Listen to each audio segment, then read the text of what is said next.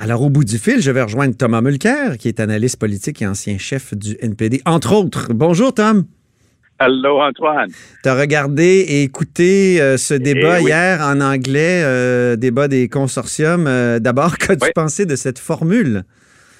Ah, je le dis depuis le début, 11 personnes sur scène qui essaient de, de parler l'un plus fort que l'autre, où les voix, il y a un enchevêtrement non-stop. Ça s'appelle une soirée cocktail. C'est pas un débat politique. Mais passons, parce que les six avaient le droit quand même à aborder des thèmes intéressants.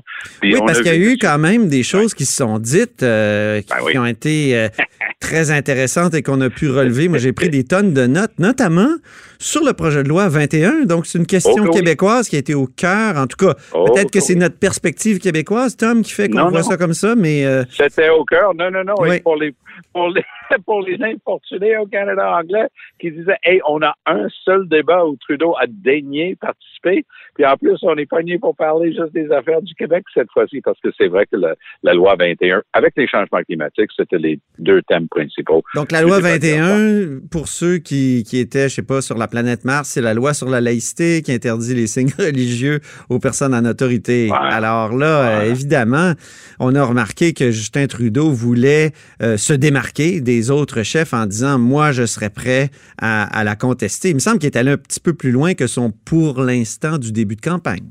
Absolument, parce qu'il a eu au moins quatre versions différentes depuis le début. Parce qu'entendons-nous bien, s'il avait eu l'intention d'intervenir, ben, il aurait pu le faire cet été parce que la première contestation était déjà devant les tribunaux cet été. Il est resté quoi? Ensuite, c'était le pour l'instant qu'on connaît presque par cœur. La version lors du débat euh, face à face TVA la semaine dernière, c'était un petit peu plus clair qu'il laissait la porte ouverte. Mais hier soir, direct sur scène, il est allé d'un envolé lyrique où il a dit Je suis la seule personne présente sur ce scène ce soir, prêt à vous dire que je considère la possibilité d'intervenir contre le projet de loi 21. Donc, il essaie de se démarquer, notamment de Jack Singh, qui est en train de manger un petit peu son lunch avec les communautés minoritaires. Pauvre M. Singh ne voyait pas venir. Donc, lui, il est resté avec la réponse que ses conseillers québécois donnent depuis le début, c'est-à-dire de, ne jamais dire qu'il peut intervenir là-dessus. Il a, aidé, il a été aidé, Trudeau, par euh, l'animatrice, dont j'oublie le nom, du Huffington Post, qui a, posé une question, mais tellement chargée. C'est une question, une question tellement pleine de plomb. elle s'appelle Asia Raj et c'est quelqu'un qui, historiquement, démontre qu'elle est assez sympathique, merci, au Parti libéral en général et à M. Trudeau et ses conseillers en particulier. Et ça, c'est pas une opinion, ça, se voit, ça se sent basé sur de nombreuses interventions. Donc, je n'étais pas surpris que la question vienne d'elle et j'étais encore moins surpris que M. Trudeau avait une réponse très préparée. Mm-hmm. Mais, Antoine, ce que j'ai trouvé le plus intéressant, c'est dans les scrums. Donc, les, les petite mêlée de presse dans l'après-débat que les choses se sont révélées. Parce que M. Singh, pendant le débat, il reste avec la même réponse que ses conseillers québécois comme Boulris et compagnie lui donnent depuis le début, ne parle pas d'une intervention là-dessus. Rappelle-toi ce qui nous est arrivé avec le NICAB. Parle pas que tu peux intervenir, garde ça comme ça. Mais il a failli. Moi, moi je, ben, il était sur le bord de changer d'idée. Ben oui, dans, dans le scrum après débat, on l'a vu. M. Trudeau, il, ramène ça un tout petit peu. Il, tape les freins. Il, il, freine pas complètement, mais il tape un petit peu les freins. De toute évidence, ses proches conseillers québécois, dans les quelques minutes après, on dit, vous êtes allé trop loin, ça va jouer très mal au Québec. Il faut commencer à remettre la patate dans le tube, ce qu'il a essayé de faire.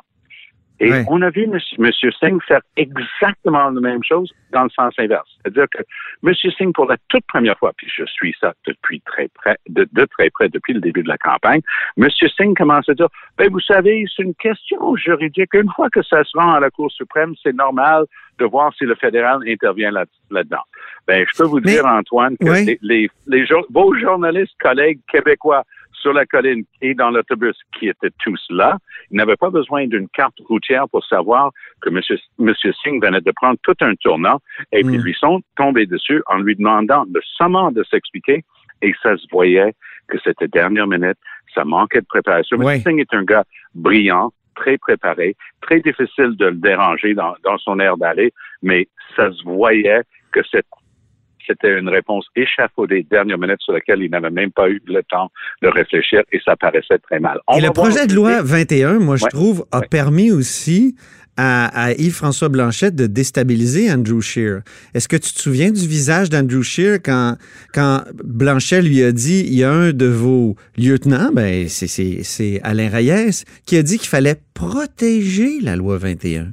Protéger la loi 21, ça peut vouloir dire euh, que le fédéral se rangerait du côté du procureur général du Québec pour défendre la loi devant les contestataires. Et là, moi, j'ai vraiment senti qu'Andrew Scheer était mal à l'aise. Ben oui il était mal à l'aise et euh, il y a eu du pushback aussi de la, part de M. Blanchette contre Jagmeet Singh, qui à un moment donné, je pense qu'il y avait aussi peut-être des, questions de, traduction là-dedans, puis je pense qu'il faut être indulgent d'un bord et de l'autre, de la même manière que M. Blanchette a pardonné facilement à Jagmeet Singh son dégueulasse. Oui, oui, oui. Il avait sorti euh, il y a quelques jours euh, au face-à-face TV. Et je pense que il est allé il a eu une forte réaction quand M. Singh a tout simplement dit, ben, c'est ce sont des règles qui discriminent contre les personnes sur le base de leur apparence, the way they look. Mm-hmm. Alors, ce que, M. Blanchette interprétait comme voulant dire, ben, si on n'est pas blanc, non. Ce que M. Singh essayait de dire, c'est que si on porte le kippa, si on porte le turban, si on porte un foulard euh, euh, musulman et ainsi de suite, c'est notre. Ouais. je veux profiter de ta présence. C'est pas la couleur de la peau. Mais toi qui as été dans les années 80 mêlé à toutes les contestations de la loi 101 et tout ça, tu connais ça sur, le bout de tes doigts. Tu as travaillé pour Alliance Québec, si je ne m'abuse. Euh, et, j'ai travaillé encore plus longtemps au Conseil de la langue française avec le docteur Camille Laurent. Oui, c'est vrai, c'est vrai. je connais les deux mais le fédéral, à l'époque, se, se, mêlait aux contestations, intervenait. intervenait. systématiquement contre la loi 5. Ah oui. Euh, la, cause la plus célèbre dont je me souviens, parce que je me souviens des avocats qui étaient là pour le fédéral, puis ils étaient redoutables, Mm-hmm. Euh, c'était la fameuse clause Québec versus le clause Canada pour l'accès à l'école anglaise. OK. Il y, a, un avocat qui s'appelle Rénal Langlois qui, euh, qui est décédé récemment, un des meilleurs avocats que j'ai jamais vu. Il a passé Oh boy. Il, a passé des heures à contre-interroger un excellent démographe qui travaillait avec nous à l'époque au Conseil de la langue française sur ces théories comme quoi c'était pas si grave l'effet de la loi 101 sur la communauté anglophone. Un, fin détail euh, de preuve dans une cause aussi importante, mais oh boy. Je pense que le pauvre démographe n'a pas dormi pendant des semaines après, tellement que le fédéral et leurs experts et leurs avocats leur sont tombés dessus. Et, et on se souvient du fédéral qui a participé à la contestation de la loi 99 sur l'autodétermination du Québec. C'était une loi de Lucien Bouchard en réponse au plan B là, de, de, de, Stéphane Dion. Euh, donc, c'est arrivé. Il y a beaucoup de précédents. Hein? qui, se porte plutôt bien devant les tribunaux. Ben oui, et donc, peu importe le gouvernement, que ce soit le gouvernement donc Trudeau à l'époque, que ce soit le gouvernement euh, Mulroney, le gouvernement Chrétien-Martin et le gouvernement Harper, euh, je dois dire que Stephen Harper avait tendance à avoir un petit peu plus de réserve lorsqu'il s'agissait de, challenger, d'intervenir pour mettre au défi le Québec de prouver qu'il avait le droit de faire ces lois-là. On pourra faire toute une entrevue là-dessus. On reviendra oh, sûrement, mon cher Tom. Merci beaucoup pour tes lumières. Puis au plaisir. À très bientôt, oui. Allez, à bientôt. Bye.